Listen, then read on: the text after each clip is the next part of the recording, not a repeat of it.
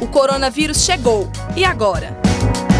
A bióloga responde, professora Luana Freitas. A agricultura familiar não é nenhuma novidade. Pelo contrário, faz parte da nossa sociedade há muito tempo. Mas diante do intenso processo de industrialização, muitas famílias produtoras não conseguem competir e se consolidar no mercado. Mas e agora, durante o período de isolamento social? Como está a situação desses agricultores? Com a suspensão das feiras em praças e ruas, como ocorre em Ouro Preto e Mariana, por exemplo, os produtores tiveram que se adaptar à atual situação.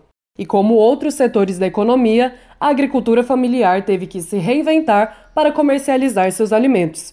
A bióloga Luana Freitas fala sobre o processo de adaptação dessas famílias. Ela faz parte do projeto de extensão da UFOP, Núcleo de Estudos em Agroecologia em Confidentes. A pandemia trouxe uma necessidade de voltarmos o olhar para um mercado diferenciado, um mercado que fez com que os agricultores eles tivessem que mudar as suas formas de abastecimento e tiveram que se adaptar ao processo de entrega, né, ao processo de delivery. Na verdade, alguns já faziam isso, como eu te disse, não é só um grupo de agricultor que a gente trabalha, então alguns já faziam isso, mas não faziam em grande escala. Então, esse aumento da procura das pessoas pela praticidade da entrega em casa e pela segurança que a entrega em casa os traz, aumentou a demanda de alimento para os agricultores. Então, nesse sentido, foi ótimo, né? Eles ampliaram o mercado, ampliaram o leque de consumidores. E a gente também conseguiu um ponto da prefeitura, que é um ponto de apoio, que é o Passo da Misericórdia, então, com isso, a pessoa ela pode optar por buscar a cesta dela nesse ponto. Claro que com todo o protocolo de segurança, com orientações da vigilância sanitária, dos órgãos de saúde. É, então a pessoa ela tem a opção de ir lá buscar a cesta dela que já está separada, ou ela tem a opção de receber a sua cesta em casa.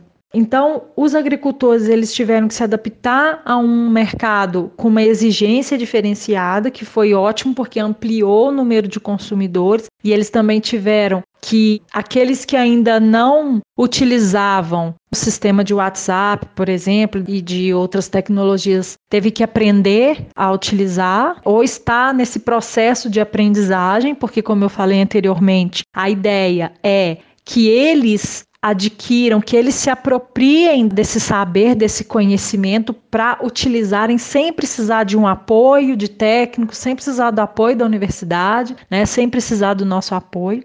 Então isso é muito importante para o caminhar deles, né? Apesar de os agricultores observarem um aumento nas entregas de produtos, o primeiro impacto do isolamento social na economia da agricultura familiar foi negativo.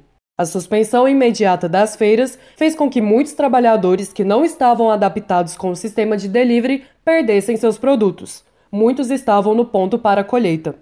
A agricultora Nilda Ferreira, representante da Horta Agroecológica do Moreira, nos conta como é feito o trabalho por ela e seus colegas e como foram afetados com a chegada da Covid-19. Eu sou agricultora e eu trabalho na Horta de Moreira, onde trabalhamos quatro pessoas, são quatro famílias, sendo três mulheres e um adolescente nesse mesmo local. E nesse local é onde a gente se reúne para tirar o nosso sustento dia a dia. E também é um trabalho de plantação sem agrotóxico. Nós vendemos para o estado e município e também cestas. Eu trabalho num grupo de quitandas, trabalho junto com seis donas de casa também, que lá onde trabalha a gente tira o nosso sustento também, né? Só que com esses vírus estamos um pouco parados, porque não temos aonde entregarmos as nossas entregas ainda. E as nossas entregas dessas quitandas também são feitas pelo município e estados, e particular. E todos nós somos agricultoras e graças a esse serviço eu tiro meu sustento. Célia do Carmo, agricultora e responsável pelo Delícias Corsini, trabalha dentro do sistema agroecológico com o marido e sua filha. Ela relata que, após um primeiro período de muita informação, analisaram a situação e decidiram dar continuidade ao trabalho por forma de delivery.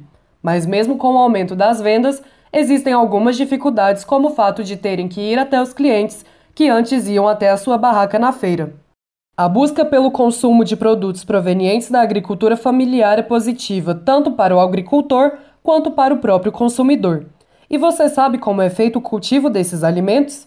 A bióloga Luana Freitas vai nos responder. A maioria desses alimentos são colhidos no dia anterior, né? Então é um alimento fresco que tem uma durabilidade muito maior na geladeira. São alimentos sem veneno, né? Sem agrotóxico, que trazem soberania, segurança alimentar e nutricional para as pessoas e para suas famílias. Luana Freitas explica que os produtores estão buscando selo orgânico. Nós estamos acompanhando esses agricultores e agricultoras no processo de conquista do selo de orgânico. Então, em breve, esses agricultores terão seus alimentos certificados é, enquanto orgânicos, né? Então, isso também é muito importante aí para ampliar, aumentar a rede de consumidores. Esses alimentos já são agroecológicos, como eu disse, mas o selo de orgânico certifica, né, garante para os consumidores a isenção total de qualquer tipo de insumo agroquímico que possa existir ali naquele produto. Neste momento de quarentena, a agricultura familiar nos oferece mais uma chance para repensarmos nossos hábitos alimentares em nosso site radio.fop.br você confere os telefones para contato com alguns dos agricultores de Ouro Preto e Mariana. Eu estou em casa e fico por aqui. Reportagem Ana Luísa Perigo. Compartilhe esta ideia com seus amigos e familiares. Comitê de Enfrentamento ao Coronavírus da Universidade Federal de Ouro Preto. Produção, Coordenadoria de Comunicação da UFOP, Projeto de Extensão Viva Mais e Rádio UFOP Educativa.